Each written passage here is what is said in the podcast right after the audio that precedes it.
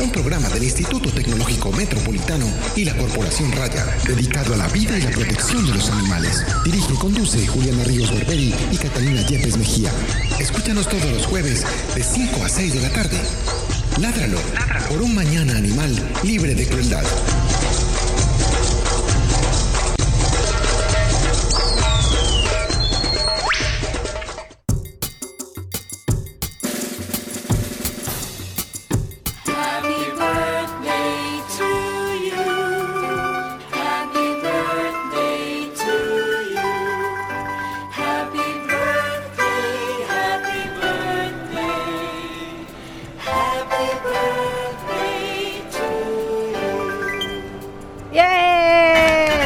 Hice la fiesta sola. Bienvenida a mi mundo. cumpleaños feliz, cumpleaños feliz para Juli. Ya sí te puede presentar el programa, bien puede. Yo soy la cumpleañera. ¡Eh! No, pero yo que quería pasar desapercibida. No, no, no. Y- No, no se puede, no se puede. Bueno, eh, bienvenidos a Ládralo, nuestro programa radial. Empezamos una nueva temporada. Nosotros somos Raya. Mi nombre es Juliana Ríos Barberi y soy. No, es que hay muchas Vivo en el limbo. Vivo en el limbo. En este momento no soy nada todavía porque Porque ni para allá ni para ni acá. para allá ni estoy estudiando ni nada. Ya Entonces, casi, ¿qué? en un mes, en un mes. En un mes seré egresada de Ingeniería Biomédica de esta institución. Uh. Y soy la directora de Raya y también de este programa. Mi nombre es Catalina Yepes, médica veterinaria de la Corporación Raya y codirectora de este programa. Y hoy tenemos como invitado a una persona que ya había estado antes aquí hablándonos de su proyecto, eh, ¿cómo se podrá decir eso? Pues como su proyecto alterno de vida, que sí, sí, de fotografía, de fauna silvestre. Estamos aquí con Daniel Restrepo, él es veterinario de fauna silvestre y precisamente ese va a ser el tema que vamos a tratar el día de hoy, pues como esos desafíos y esos retos y las cosas que se encuentra un veterinario de fauna silvestre día a día en su cotidianidad eh, y nos va a contar pues so- todo sobre ese tema, porque nosotros ya aquí hemos hablado mucho de medicina veterinaria, De, doméstica. de. Como yo. Pues no doméstica como yo, sino doméstica como a lo que yo me dedico. Bueno, ¿qué más Daniel? ¿Cómo estás? ¿Qué más? ¿Cómo están? ¿Bien o no? Muy bien, muchas gracias. Eh, Daniel, eh, no sé si recuerdas que en este programa tenemos como unas preguntas que le hacemos al invitado. Te las vamos a volver a hacer, no importa que ya las hayas respondido, ¿listo? No hay ningún problema. Bueno, entonces hablando de Ay, no, no hemos contado que estamos hoy en los exteriores. Ah, sí, hoy estamos en el exterior, eh, en la plazoleta. Pueden ir y, ver, y ven- y la, de la vernos. universidad, la que queda entre el bloque C y el bloque D. Yo no sé cómo se llama esta plazoleta. ¿Cómo se llama esta plazoleta? Esto se llama Mangos. Mangos es aquella. La de arribita de Mangos. La encima de Mangos. La de encima de Mangos. Ahí estamos transmitiendo nuestro programa para las personas que quieran animarse y venir a saludarnos. Como Diego. ¡Hola, Diego! ¡Eh! ¿Qué más? Eh, Diego es un profesor de aquí en el Instituto Tecnológico Metropolitano que además es el novio de una de nuestras voluntarias, María Mercedes. Un saludo para María Mercedes. Eh. Bueno, entonces ahora sí, Dani, perdón ahí pues por la introducción. Es que aquí ya vamos a tener un poco más de De interferencias, Sí, claro, por la supuesto. gente pasa, nos saluda. nos saluda, qué más, todo. Eh, hablemos de tus hobbies, que ya pues mencionamos alguna parte de eso, pero hablemos qué te gusta hacer como en tus días libres, tiempo libre. Bueno, básicamente pues porque como estoy trabajando lejos de mi casa, en mi tiempo libre, no estar en mi casa, estar con mi familia, con mi novia, montar bicicleta, leer, no hacer nada. Básicamente eso estoy haciendo en este momento de hobby. Bien, bien. Entonces, ¿qué Ah, pasa? bueno, y tomar fotos, Eso obviamente, obvio, entonces, ¿qué pasó pues con eso? ¿Lo No, no, no, no, no, nunca, nunca. Siempre se tiene que tomar fotos. Bueno, Daniel, vos estás trabajando en el Parque Nacional Natural, así se dice, Natural Nacional o Nacional Natural. Parque Nacional Natural, Chingaza. así es. Bueno, eh, ¿qué estás haciendo allá? Contémosle un poquito a nuestros oyentes cuál es tu trabajo allá, qué te toca hacer. Bueno, actualmente eh, pues sigo tratado para darle manejo a un tema que, que tenemos allá, un problema que hay con especies invasoras. Básicamente el parque ha, prioriza- ha priorizado perdón, tres especies, eh, dos son animales, una es una especie vegetal. Los animales son perros y, y trucha. El problema con los perros es, es grave porque no solamente entran al parque y matan venados y matan de venado para abajo lo que les quepa en la boca, sino también porque pues pueden transmitir enfermedades a los animales eh, silvestres que están allí y adicionalmente competir directa o indirectamente con otros depredadores. Entonces es un problema muy complejo porque envuelve pues trabajar con seres vivos porque puede en, en cierto momento tocar susceptibilidades de personas que quizá no entiendan el por qué un perro es un problema en un área protegida. Es, es un reto bien grande. Eh, Es un tema muy controversial. Muy controversial. Y nosotros ya hablamos de ese tema aquí con Andrés, eh, que vino a hablar pues de precisamente pues como de el- la problemática de los perros y los gatos en esas partes, lo- toda la devastación pues que esos animales que nadie está diciendo nada malo de ellos, pero que Es que finalmente ellos no son los malos, ellos no son los malos, sino malo el manejo que le hemos dado a toda esta situación los seres humanos. Por eso Exacto, es eh, problema. Es un problema La muy grande. La problema. Es un problema muy grande. A ver, si planteamos las áreas protegidas en Colombia, o sea, los parques nacionales en este caso, eh, como islas, porque realmente pues se terminan volviendo unas islas de biodiversidad.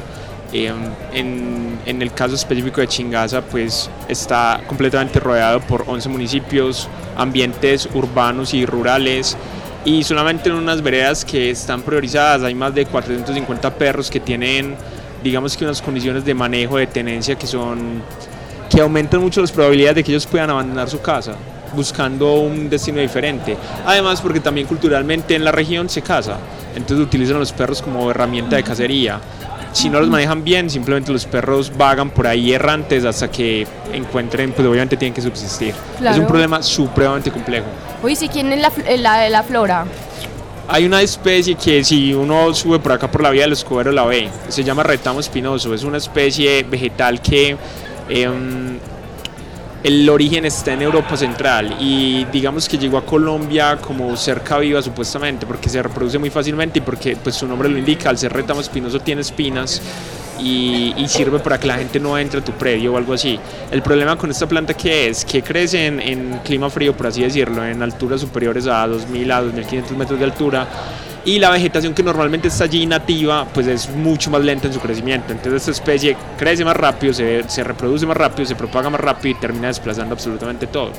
El problema, no brinda alimento a nada, ni siquiera los pajaritos se paran en ella, o sea, muy poquitos pájaros se paran en ella, entonces es un tema complicado. Actualmente está reconocida como una de las 100 especies invasoras más peligrosas del planeta. Uy, Dios, muy Es complicado. como ese ojo de poeta. Eh, una cosa similar. Ese ojo de poeta es Me bravo. come a todo el mundo. y, y- y tiene sea. esa estrategia de mírenme qué hermoso soy, qué, qué Sí. hermoso soy, no me cortes. Sí, Mira es qué flor increíble. tan hermosa. En estos días iba caminando por ahí y vi ojo de poeta en un jardín y me pareció muy, muy, muy paradójico. Obviamente es una flor muy bonita, pero no, no conocemos la consecuencia ecológica que tiene. Es horrible, pues ya es así súper coqueta, pues es que es como toda bonita, ese color todo brillante, y es uno como, ay no, la arranco, sí, hay que arrancarla, hay que arrancarla. Mm, Bueno, vea, nosotros no hablamos de las noticias de la semana, Ah. pero yo ni siquiera sabría de qué Noticia. hablar, ya que ha pasado tanto tiempo desde la temporada anterior, pero han pasado muchas cosas, por ejemplo, que se suspendió la consulta antitaurina en Bogotá eh, por, por alguna una decisión del distrito, pues se decidió suspender la que estaba programada para hacerse el 13 de agosto, pues no se hizo y estamos esperando a ver qué va a pasar con eso. De todas maneras, pues a todos nuestros oyentes les recordamos que estamos haciendo la recolecta de las firmas Colombia sin toreo, eh, que buscan, que no son, no constituyen un mecanismo legal, simplemente buscan presionar al Congreso de la República para que apruebe la ley que elimina las corridas de toros del, territorio nacional. No es una cosa legal, no es un referéndum, no es simplemente es un mecanismo de presión y entre más firmas tengamos, pues obviamente los congresistas que buscan votos, que es pues todos, finalmente. Sí, pues.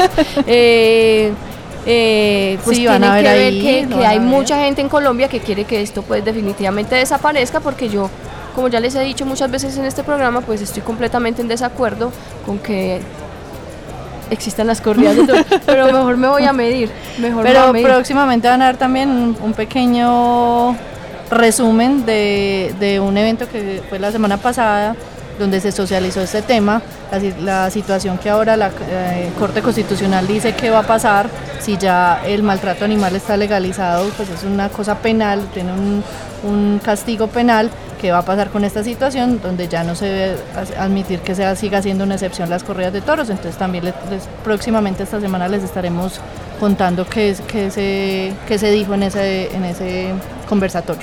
Bueno, y así han ha pasado muchas cosas, eh, muchos casos de crueldad extrema en el país, pues que a todo el mundo han, han conmovido. y, y finalmente eso también se refleja en la crueldad que el ser humano infringe hacia sus, y se dice infringe o infringe, Infringe, infringe, sí, está bien. Sí, sí. bueno, hacia sus semejantes, pues porque es que no es solamente contra los animales, es contra todo, pues lo que se mueva. Total. Somos una especie demasiado violenta y creo que, que eso se ve reflejado en todo lo que pasa. Uno no es sino que ponga cinco minutos las Ay, noticias. no, no, Yo no no. volví a ver noticias, No, me ¿para estresa. Cinco minutos y uno queda devastado. Uno dice, pero qué demonios, ¿por qué nos comportamos tan extrañamente como Ah. especie? Acabando con todo y con todos. A ver, ese es mi profesor Andrés. No le preguntamos a Daniel No, qué, cuál fue la última película que No. ¿cuál fue la última película que te viste? Estaba pensando eso y realmente no lo tengo claro. O sea, en este momento estoy, estoy muy, muy embobado. Pues soy supremamente, fono- soy supremamente fanático de una serie en televisión que se llama Juego de Tronos, Game Yo of también, Thrones. yo también. soy fanático, o sea, en este momento simplemente estoy en modo eso. Entonces, ahorita que pensaba, bueno, ¿qué película me he visto últimamente? Y no, lo único que llegaba a mi, a mi cabeza eran las imágenes de Juego de Tronos, Juego de Tronos. Pero vas al día. Al día. Yo no. Al día, y el problema, ¿sabes cuál es? Que eh, en este momento hay un montón de información sobre capítulos que, Que no todavía, no- exacto, que todavía no han salido. Entonces, uno es todo el tiempo esquive y esquive y no lee y, escóndase y para no, no darse cuenta que es lo que va a pasar. Escóndase. Es muy berraco. No, sí, mire, yo me quedé, yo me vi la, pues aquí rápidamente, me vi el primer capítulo y el segundo de esta nueva temporada y quedé ¿En cuál van? Yo no tengo idea pues de En eso. este momento van en el quinto. en el quinto, sí, en el quinto. Ah. En el quinto, tres. este, este domingo es del sexto. Me atrasé, mira, voy demasiado. No, pero bueno, no importa. Bueno, yo siempre he dicho, al que esté aburrido con la vida, que se vea el primer capítulo de esa serie y con seguridad encuentre una razón para vivir. Es muy buena, la Una verdad. razón para quedarse. La verdad es que sí es una, una serie muy buena, es muy violenta, un poquito violenta, pero es, No, pero es, es chévere porque plantea a las personas tal y como somos. Nadie es bueno, nadie es malo, sino que somos una complejidad de cosas que todos queremos como el beneficio personal y no como el beneficio general o algo así. A mí eso me gusta. Sí, ¿te gusta verdad. ser así o te gusta? No, me, me gusta una cosa realista, Ah, pues, sí. en ese sentido. No, pero sí, la serie es muy buena, se la recomendamos Daniel y yo. ¿Sabe? No, yo también, pues no tengo idea, pero también. También la recomiendo. Bueno, eh, ahora sí, entonces como ya hablando más en materia, hablemos Daniel, habla- hablando más en materia, hablando más en materia, eh, ¿qué hace un veterinario de fauna silvestre? ¿Qué le toca hacer? Eh, bueno, una buena pregunta. Ahorita mi novia me decía, lo primero que tiene que hacer es encontrar trabajo. Eso, eso es lo primero que tiene que hacer. Eh, no, miren, un veterinario de vida silvestre básicamente cuando, cuando decide que quiere trabajar con especies que no son domésticas, pues tiene dos rangos de acción. Trabajar con animales en cautividad, que básicamente son zoológicos, ¿cierto? Estoy hablando de zoológicos, no de personas que, que tengan animales silvestres en sus casas, entonces que se haga una consulta particular. O trabajar en, con animales en libertad en proyectos de conservación. Digamos que esos son los dos grandes caminos que puede elegir. Bueno, y si yo elijo el uno o el otro, yo lo que voy a hacer es un trabajo clínico igual, o, bueno, similar al de los de doméstico, un trabajo clínico de venga, yo le reviso que tiene esto, o es un trabajo más enfocado en la ecología de esas especies o en la conservación, pues porque Bueno. hay que diferenciar pues todos esos temas. Claro, eh, dependerá específicamente del proyecto en el que estás, pero digamos que a grosso modo sí, o sea, somos médicos veterinarios y, y nos contratan es para proveer salud o para eh, darle bienestar a los animales, en este caso, a los animales silvestres, ¿cierto? Hay que precisar que a pesar de que la medicina veterinaria es una, es una, em, cuando vos la vas a aplicar con animales silvestres hay cosas que se hacen diferentes. Les pongo un ejemplo. Eh, normalmente cuando, cuando cualquier animal está enfermo, cualquier animal de fauna silvestre, o sea, uno tiene que procurar estresarlo lo mínimo. Y simplemente hablarle, simplemente tocarlo, simplemente eh, mostrarle que lo vas a manipular es estresarlo. Y eso muchas veces la gente no lo entiende.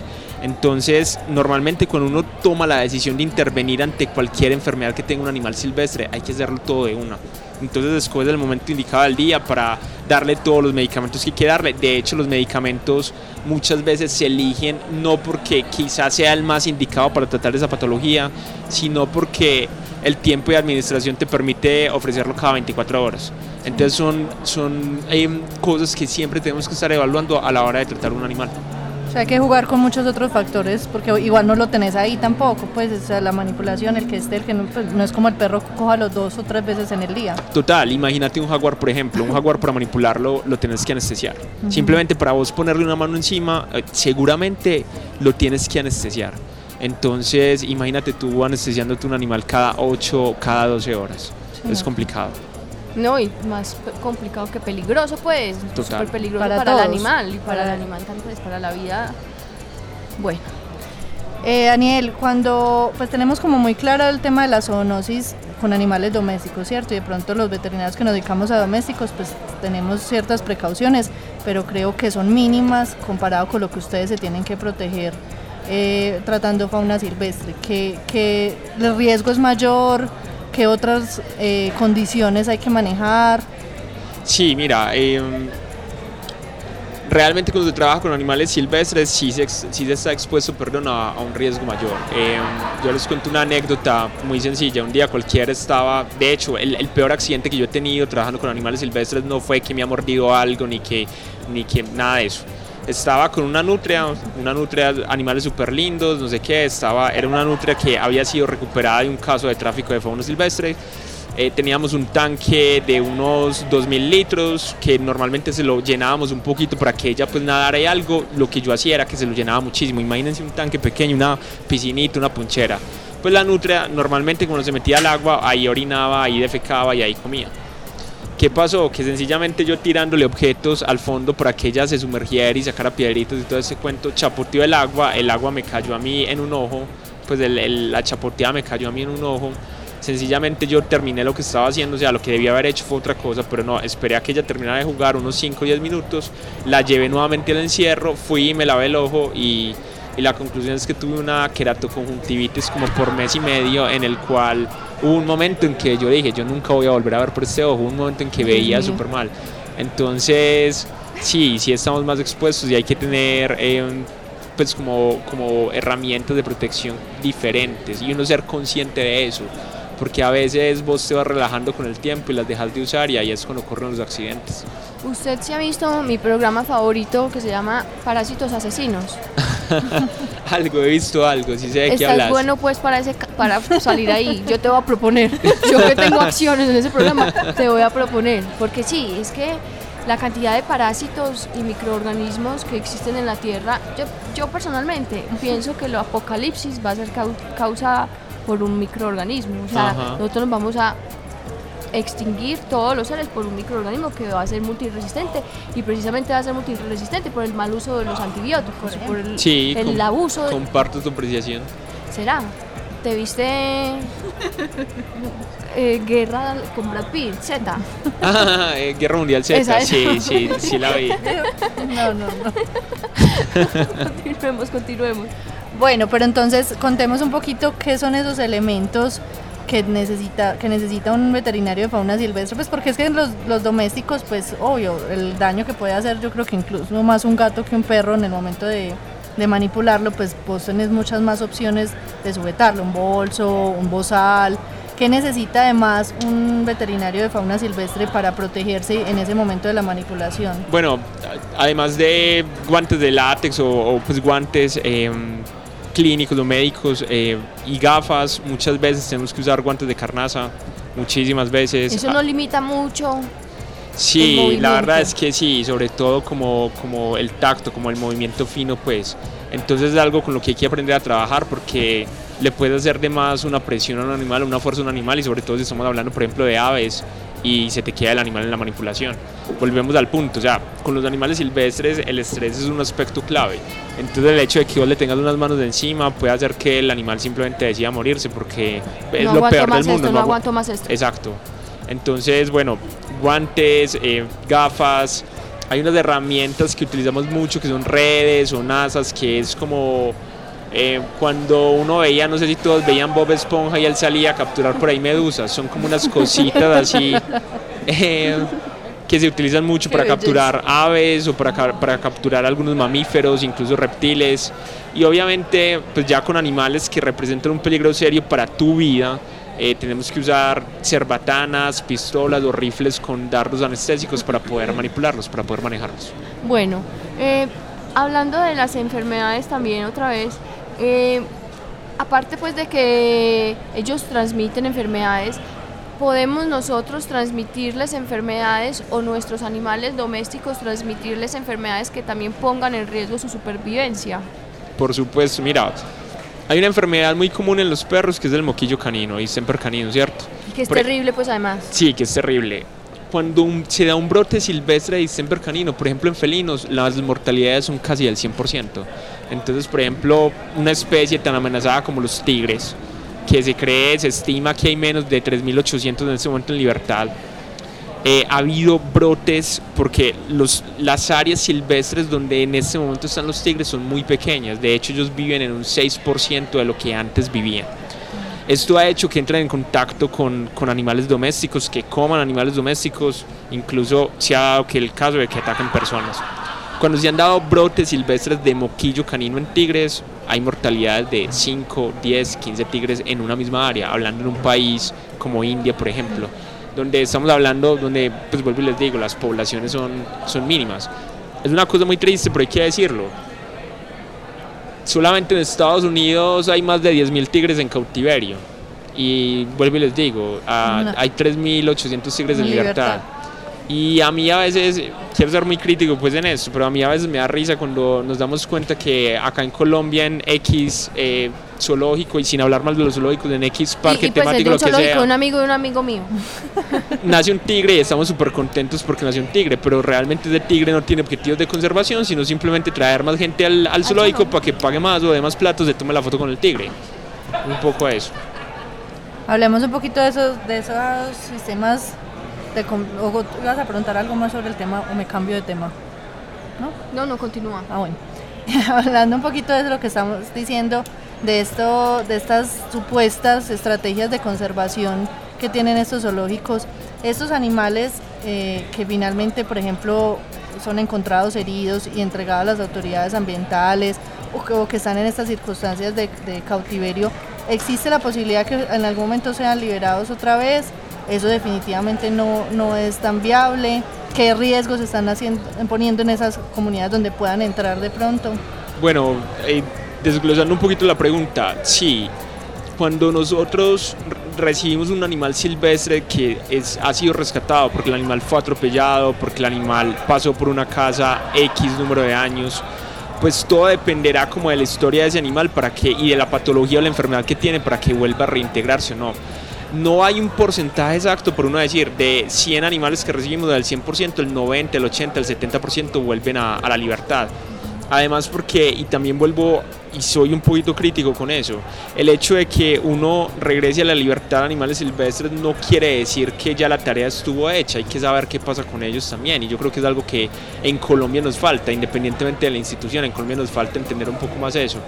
Em, Hacerle seguimiento. Exacto, hacerle seguimiento y, y monitorearlos, o sea, saber si sobrevivieron o no, saber si se quedaron en una casa, si volvieron a una casa, si buscaron a las personas, si tuvieron crías, si se fueron o se quedaron, si se murieron. Entonces el caso es que, a ver, normalmente cuando los animales tienen un origen silvestre, cuando, cuando hablo de origen silvestre me refiero por ejemplo a un zorro, un zorro que vivió varios años o varios meses en el monte, en la selva, fue atropellado, llega atropellado, se resuelve la fractura, las probabilidades de que ese animal tenga un fin exitoso nuevamente en libertad son altas, porque él aprendió eso desde pequeño, él, él ya sabe que es vivir en eso, él ya sabe que es la guerra en, en el monte, por así decirlo. Diferente es cuando, em, por ejemplo, un loro una guacamaya llega desde muy pequeño a una casa y pasa una guacamaya. Hay un reporte en Estados Unidos de una lora, un citácido que vivió más de 100 años en cautiverio. Entonces, por ejemplo, una guacamaya, un loro que ya pasado 20 o 30 años en cautiverio, las posibilidades de que ese animal pueda regresar a la libertad y adaptarse adecuadamente son, son más bajas, pero todavía hay posibilidades si se hace un buen proceso, un buen proceso de rehabilitación o readaptación, ¿cierto? Y si la liberación se hace de una manera responsable, porque muchas veces eh, caemos en el error de, de liberar por liberar o porque es lo que toca o porque no hay plata y los animales no se liberan en un área adecuada y terminan regresando muy fácil a una casa. Ellos tienden a buscar, estos que vivieron en cautiverio tienden a buscar otra vez al ser humano. Es que no le temen, supongo. ¿no? Y además lo relacionan con alimento. Sí, la respuesta es sí, o sea, en un, en un contexto general sí. Eh, hay una experiencia muy chévere de una persona que se llama Armando Castellanos, él trabaja con osos andinos, osos de anteojos en, en, Ecuador. Y yo recuerdo mucho, pues a ver, cuando vos liberas una tortuga, el área de acción, es decir, la casita de una tortuga puede ser de 2, 3, 4, 5 kilómetros. El área de acción o la casa de un oso son 60 kilómetros, 60 kilómetros cuadrados. Imagínate lo que puede encontrar, o sea, todo lo que tiene que caminar para, para establecer su casa. Entonces, aquí voy. Yo recuerdo mucho que escuchándolo en una conferencia, él hablaba de, liberar osos, liberar osos. Y hay que decir que las primeras liberaciones de él, pues terminaron los osos muertos porque terminaron buscando una casa, fueron a buscar una casa. En este caso del amansamiento, que era lo que hablábamos, que era lo que ustedes decían, que cuando un animal pasa mucho tiempo en una casa, él cuando se le pregunta ahí, venga, ¿se pueden liberar animales amansados o no? Y la respuesta de él específicamente con osos era, sí lo puedes hacer, pero en áreas supremamente grandes que no tengan fácil encontrar una casa y sobre todo hay que hacer un trabajo previo, previo con la comunidad para que si ellos llegan a ver un oso no se asusten, entiendan que es un animal liberado y que sencillamente reporten un número y, y sale y, y el oso puede ser reubicado o se hace un manejo diferente. Lo mismo pasa con los animales que, que han pasado por una casa, llámese lora, incluso, incluso tortugas. En teoría a mí me enseñaron que las tortugas no se amansan, pero yo sí por experiencia propia he visto cuando vos entras a un encierro donde tienes las tortugas, que ellos deben entrar más o menos a la hora que les das la comida y ellos se comienzan a acercar a ti. Entonces sí es normal que un animal que haya sido liberado busque una casa, pero si las personas entienden cuál es el proceso que se está llevando allí, eh, las posibilidades de que ese animal vuelva a su entorno natural y, y se adapte tardando un tiempo entre la casa y el, y el medio natural, pues son reales, puede pasar. Le voy a contar una historia que voy a ser juzgada por ella, pero yo estaba pequeña y no sabía nada de la vida. No te preocupes. Yo, tenía, yo tuve una tortuga y tuve una iguana. Sí. Y ambas, pues en, en momentos diferentes de mi vida, de mi infancia, y ambas llegaban hasta la puerta de la cocina en la hora de la servida de la comida. O sea, ellos sabían que desde ahí salía la comida para ellos y iban hasta allá y la buscaban. pues, la- o, o reclamaban o lo que sea, pues. Y en teoría, en teoría se dice que los animales, o sea, los reptiles no se amansan. Yo digo que sí tienen un grado de amansamiento. Lo que pasa es que ellos no se expresan igual que se expresa un ave o que se expresa un, Un mamífero, mamífero. por ejemplo. Pero que se amansan, se amansan. Es que los mamíferos son muy tiernos. La verdad es esa, los mamíferos son muy tiernitos y con sus manitas y sus cositas. La muy- gente muy expresivos, sí. La gente se. Total, y a ver, yo, yo también entonces me confieso, en mi casa, en mi papá tuvo, pues no en la casa, en la finca, mi papá tuvo un mico y el mico se murió, tuvimos loros y algunos loros se murieron. O sea, es una historia triste de vida de lo que pasan estos animales en ese proceso de salir de la selva y llegar a, a una casa, pues muchos, muchos se mueren. Y pasa mucho con los mamíferos, cuando tú recibes un mamífero pequeño es, es como un dolor en el alma porque pongo ejemplos concretos, cuzumbos o perros de monte, mapaches. Los mamíferos somos muy dependientes de los cuidados parentales para aprender. Los mamíferos necesitamos que la mamá y el papá o el papá nos enseñen. Nos enseñen cómo se casan, nos enseñen dónde se busca la comida, nos enseñen quién es el enemigo. Entonces, claro, la gente los ve en carretera o los ve en cualquier parte, son bonitos, son peluditos, son lindos, pero una vez comienzan ellos a crecer y comienzan a mostrar un comportamiento un poco más natural, ya sea porque alcancen esa madurez sexual o lo que sea, y en- comienzan a atacar a las personas, entonces ahí las personas sí dicen, no, hagamos una buena obra y entreguémoslo porque lo rescatamos. Y entonces llegan donde vos y la historia de todo el mundo, me lo encontré al lado de la carretera. Esas, esas 8 de cada 10 historias son esas, me lo encontré al lado de la carretera. Entonces se reciben mamíferos y el proceso con los mamíferos es supremamente complejo. Y una cosa es trabajar con mamíferos que no son depredadores y otra cosa es trabajar con mamíferos que son depredadores. Esos que son depredadores, por lo menos yo no conozco un proyecto acá en nuestro país que, que sistemáticamente tenga resultados positivos con ellos. Muy grave. Daniel, ¿qué especies con tu experiencia aquí en Colombia son las que más están sufriendo en este momento el tráfico? Mm, yo te diría que por lo menos acá en Antioquia el animal que más se trafica definitivamente son las tortugas, tortuga morrocoy.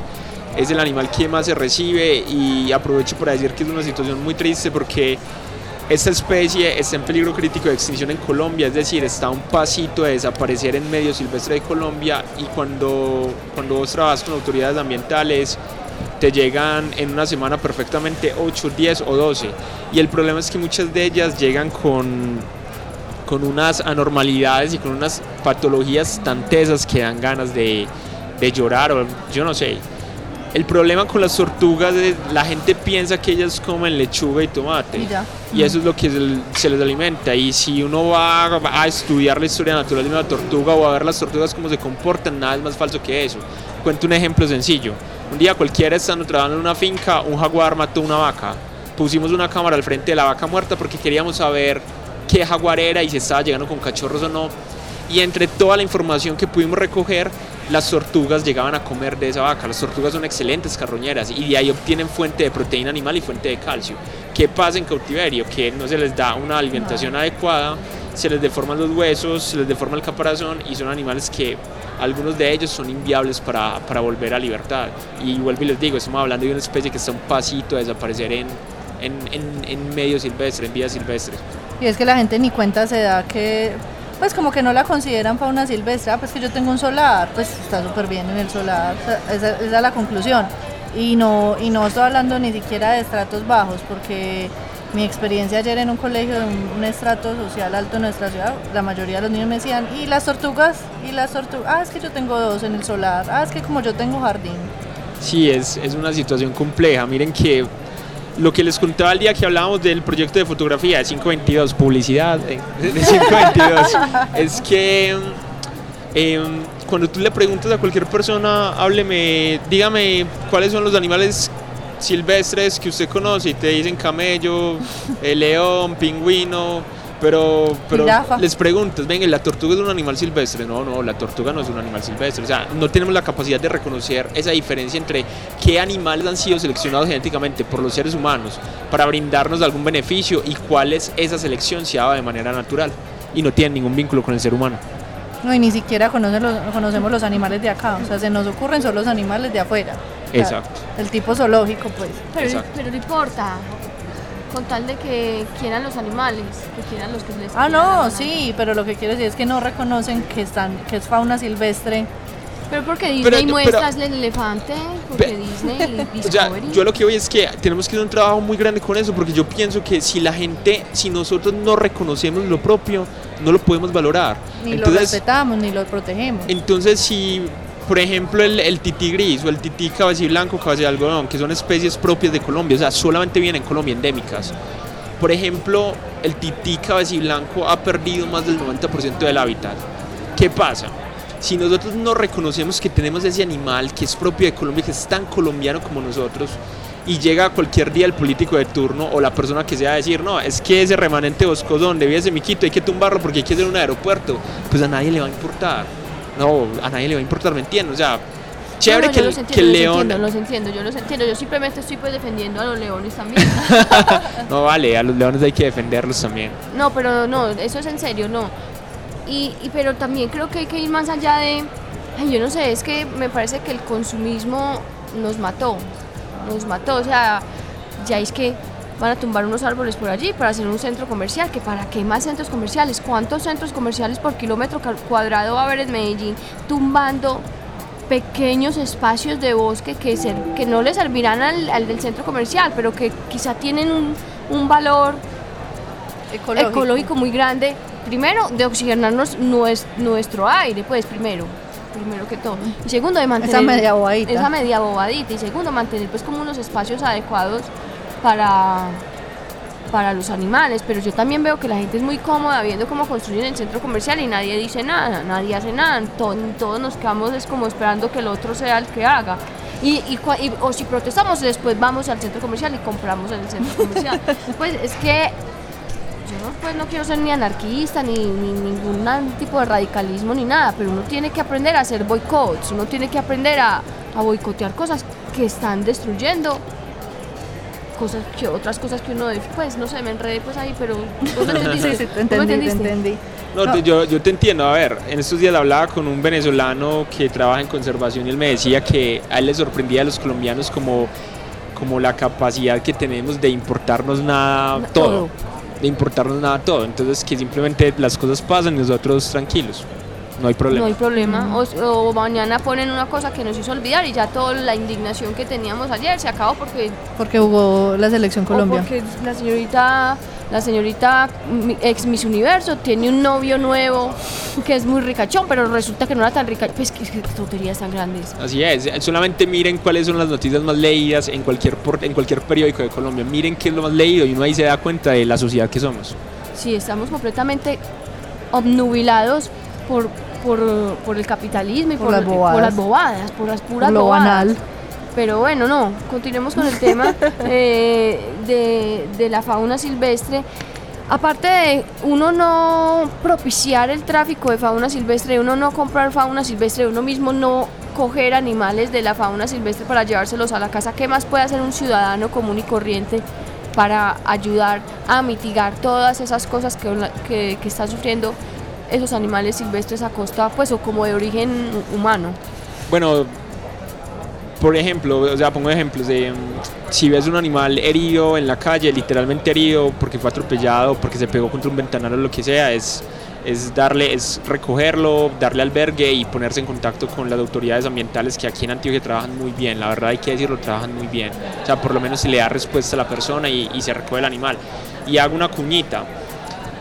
Mm, es cada vez las personas estamos más sensibilizadas con el tema de los animales silvestres, entonces vemos un animal por ahí pues, y, y nos importa, ¿cierto? Muchas veces eh, estamos viendo eh, pichones, es lo más común y, y digamos que es como de las cosas por las cuales más lo llaman a uno, lo requieren a uno. Cuando veamos un pichón o hablo de un pajarito volantón que esté por ahí, no quiere decir que el animal esté abandonado simplemente está en el proceso normal de, de aprender a volar.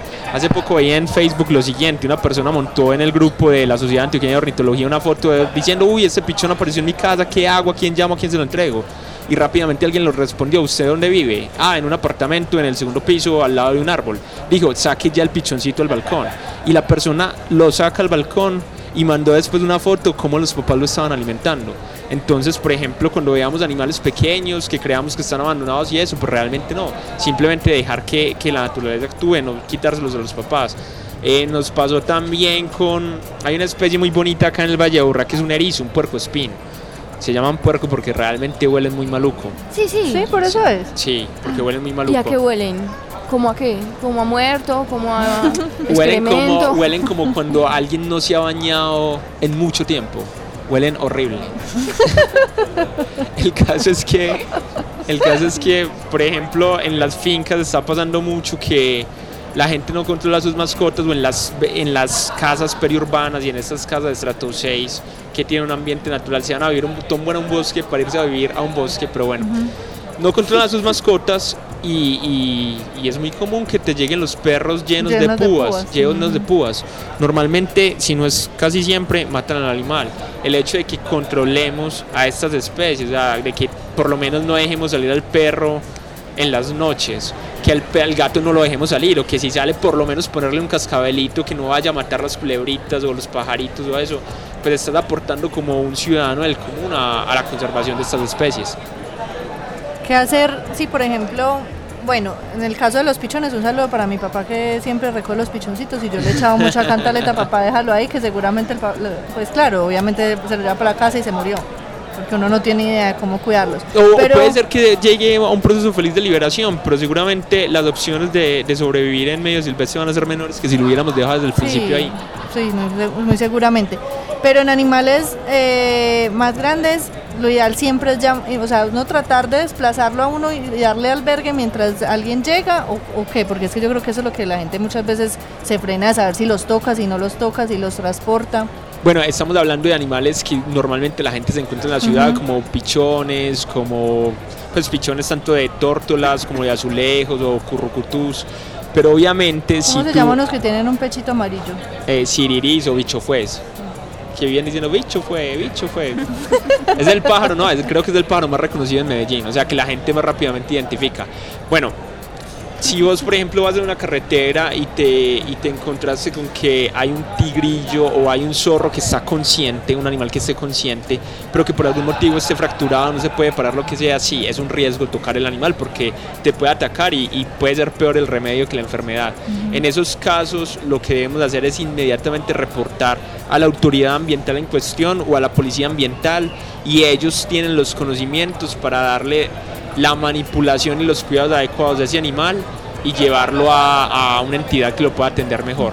Sí, es muy buena la aclaración. Listo. ¿Cuál es el caso más feliz que has tenido en tema de atención de fauna silvestre? Pues que, Ahori- que te llene, que te llene. ahorita le decía a Juliana y, y ahorita hablaba con mi novia ese tema porque me pareció una pregunta muy chévere cuando me enviaron pues como lo que, lo que íbamos a tratar en el programa y, y me puse a pensar. Recuerdo mucho un zorro, un zorro que nos llegó atropellado en el sector de Amagá. El zorro no se paraba del tren posterior, es decir, las paticas eh, posteriores, no de las manitos, sino de las paticas, no se paraba. Y era un animal que, o sea, aparentemente no estaba tan mal, pero el animal no caminaba.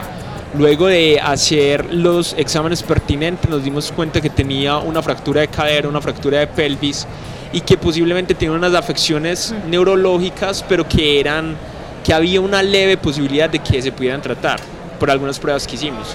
Efectivamente, después de más de dos meses, eh, el zorro lo pudimos liberar. Para mí eso fue una cosa espectacular, impresionante, porque era un animal que, que llegó con una enfermedad seria, que incluso en algún momento los veterinarios, porque, porque era un equipo veterinario, discutíamos del caso y hubo quien dijo, pues yo creo que este animal hay que eutanasiarlo. Afortunadamente para el zorro y pues y para nosotros no, lo, no tomamos esa decisión porque creíamos que podía haber otro manejo y hubo, un- hubo una evolución positiva y el animal volvió a ser liberado. Lo mismo, un caso muy similar con un mapache que llegó de Caucasia, que de Caucasia trajeron un mapache atropellado que llegó supremamente mal y un mes y medio después ni siquiera lo, o sea, lo llevamos a la zona de liberación, le construimos una jaula para que se aclimatara esa zona que era muy cerca de donde había salido, relativamente cerca, y el animal se nos escapó, o sea, llegó hasta el punto de, llegar en inconsciente y un mes y medio después del animal escaparse. Y, y ya que tocamos el tema de eutanasia, pues yo quiero decir algo muy, muy, muy válido también. A ver, con los animales silvestres muchas veces la medicina, y lo decía al principio, la medicina que, que aplicamos a animales domésticos con ellos no funciona.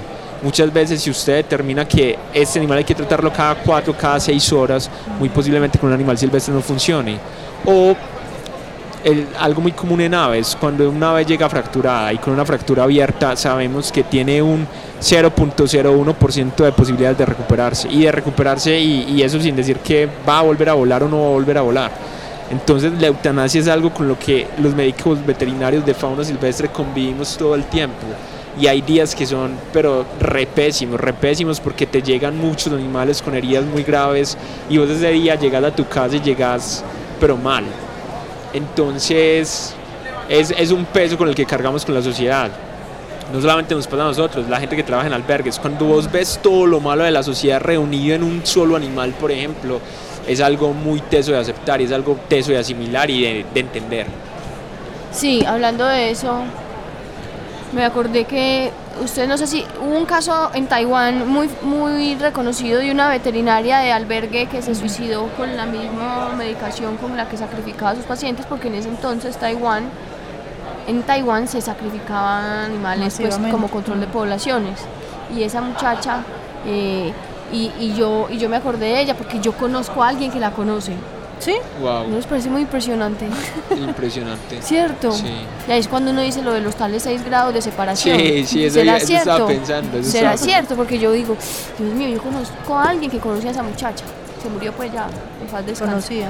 Qué vaina. Pero sí es una cosa con la que hay que lidiar muy fuerte y que, y que a veces la gente juzga sin de pronto ver más allá del, del trabajo que nos toca a nosotros como médicos veterinarios.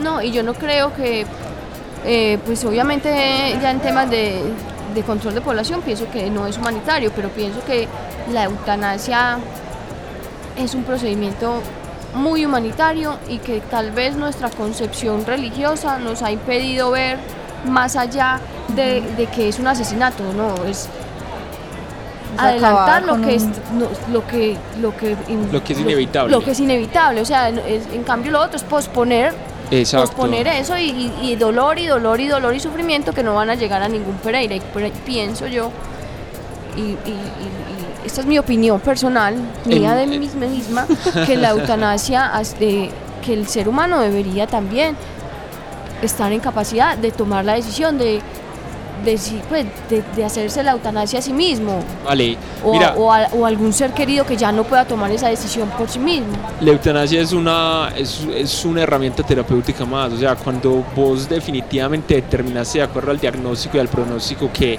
ese animal no va a poder recuperarse y que por el, por el- perdón, por ende va a padecer de ahí hasta el momento en que se muera, pues es lo mejor que uno puede hacer y estás ahorrando un montón de sufrimiento. Em, yo recuerdo cuando yo salí de la universidad, que obviamente uno es médico veterinario y uno trabaja por salvar vidas y, y porque todo sea muy bonito, pero te das cuenta que la realidad es diferente y que muchas veces, muchas veces nos toca eutanasiar animales. Vuelvo y digo, no es algo malo, no es algo malo, lo estás haciendo porque es lo mejor para ese animal, porque es lo mejor por ese animal. Pues abro un paréntesis de acá pequeño, hace 15 días tuve que eutanasiar mi gata y fue de las decisiones más difíciles que uno pueda tomar y puede ser la eutanasia que más me ha dolido, pero lo hice siendo plenamente ¿Lo consciente que era con lo tus mejor. propias manos? Sí, lo hice plenamente consciente que para mi gata eso era lo mejor porque no había nada más que hacer. Sí, es una decisión muy dura y a mí también me tocó a uno de los míos, pues a muchos que he tenido, pero a uno de los míos ponerla yo misma y yo creo que es, es bastante complicado, pero sí, es, es acabar con un sufrimiento innecesario. Ayer, ¿crees que nos falte algo más por mencionar, por decir? No, yo les agradezco mucho por la invitación nuevamente. Me parece que es un tema muy pertinente porque hace poco Pilar, pues que es la, es la diseñadora de ustedes, ¿cierto? La re- el realizador, ahora La no hemos realizadora. hecho ningún agradecimiento. Pilar, no sé si nos estás escuchando, gracias por todo. Pilar eh, me contactó porque se encontró una zarigüeya, una chuchita que estaba en malas condiciones y yo recuerdo mucho que yo le decía, haz esto, haz esto, haz esto, pero de ahí no hagas nada más, porque muchas veces las buenas intenciones pues terminan siendo malas, ¿cierto? Y le decía, yo ya mismo te contacto con un compañero mío y mañana puedes recibir el animal. Finalmente recibieron el animal. Ella me decía, ojalá no le eutanasien por, por la concepción que tenemos de la muerte culturalmente. Y recuerdo que después de eso me escribió diciéndome, ah, qué pesar que le eutanasiaron, pero la veterinaria se tomó el trabajo de explicarme por qué y lo entendí. Vale. Un saludo para Pilar, eh, por supuesto le agradecemos mucho por la realización de este programa. Eh, también agradecemos al ITM por, Se tildó. al ITM por facilitarnos este espacio, a Gretel Álvarez por lo- ella de- sí es la diseñadora, ya la que nos hace los dibujos, eh, a José Julián Villa y Carlos Pérez por la música de fondo. Andrés Puentes. Sí, sí, aquí no está, yo no lo veo. No, pero él hizo las cortinillas. Sí, después por las cortinillas que todavía la- quedarán con nosotros para siempre. Y, eh, A todos tus profes que te van a graduar. ah, sí, a todos mis profesores, especi- específicamente a mi Diga cuántos profesor- años está cumpliendo. No, específicamente a mi profesor. Feliz cumpleaños. Gracias. Diga cuántos años está cumpliendo. Específicamente a mi profesor Andrés Vargas, que es mi profesor de trabajo 35. de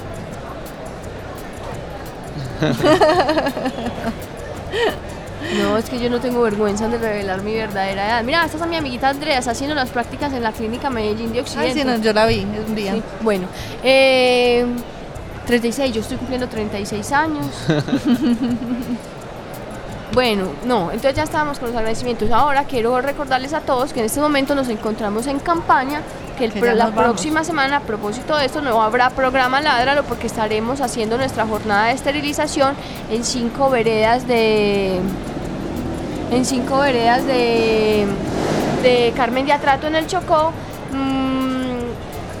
Estamos recogiendo fondos, todavía nos falta una, una considerable cantidad de dinero.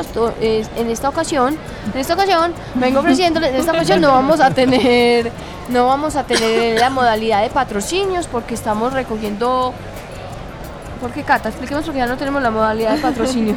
Porque no estamos recogiendo exactamente el valor correspondiente a cada cirugía, sino lo que cada persona pueda eh, sonamos a puro bus. Por eso- Aportar, aportar. Por eso, puro bus. A puro Tres bus en sonamos. 500. 3 en 500, 3 cirugías en 150, no mentira, entonces cada persona puede donar la cantidad de dinero que quiera para operar 150 perros y gatos en Carmen de Atrato Chocó, nos vamos el próximo jueves, por eso no va a haber programa Ládralo, Eh, esperamos contar pues con la ayuda de ustedes, en nuestra página web y redes sociales pueden encontrar más información y si quieren conocer el trabajo que hemos hecho en las comunidades de Colombia a través de la esterilización, también pueden verlo ahí pues en la página web.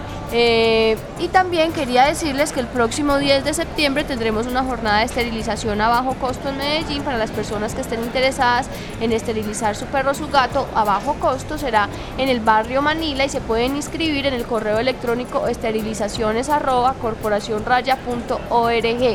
Eh, y envía el nombre suyo, el, no- el nombre y teléfono, nombre, sexo, no, sexo no, género, edad y especie del animal y a vuelta de correo se le envían todas las recomendaciones necesarias para que usted prepare su animal para la cirugía y todo salga muy bien. ¿Qué otra cosa? No, que muchas gracias por escucharnos nuevamente. Regresamos, solo nos ausentaremos el próximo jueves y ya después volvemos del todo. Del todo. eh, muchas gracias a todos nuestros oyentes por, por estar con nosotros otra vez en otra temporada de nuestro programa Ládralo. Y por supuesto a Daniel y a la señorita novia por estar en nuestro programa, por volvernos a acompañar y contarnos sobre tu experiencia y sobre todo el trabajo que estás haciendo por los animales silvestres de Colombia. Juliana, Catalina, no, les agradecemos mucho el que nos hayan invitado nuevamente y por acá siempre que nos inviten vendremos a hablar de cualquier bobada o, o cualquier cosa importante, ¿cierto? Aquí solo hablamos cosas importantes. ahorita estaban diciendo que lo iba a contar todo, no, todo no se puede contar, hay que dejar para la próxima. Ah, bueno, listo, claro. listo. Bueno, eh, Oli, feliz cumpleaños. La queremos mucho de parte de ITM Radio.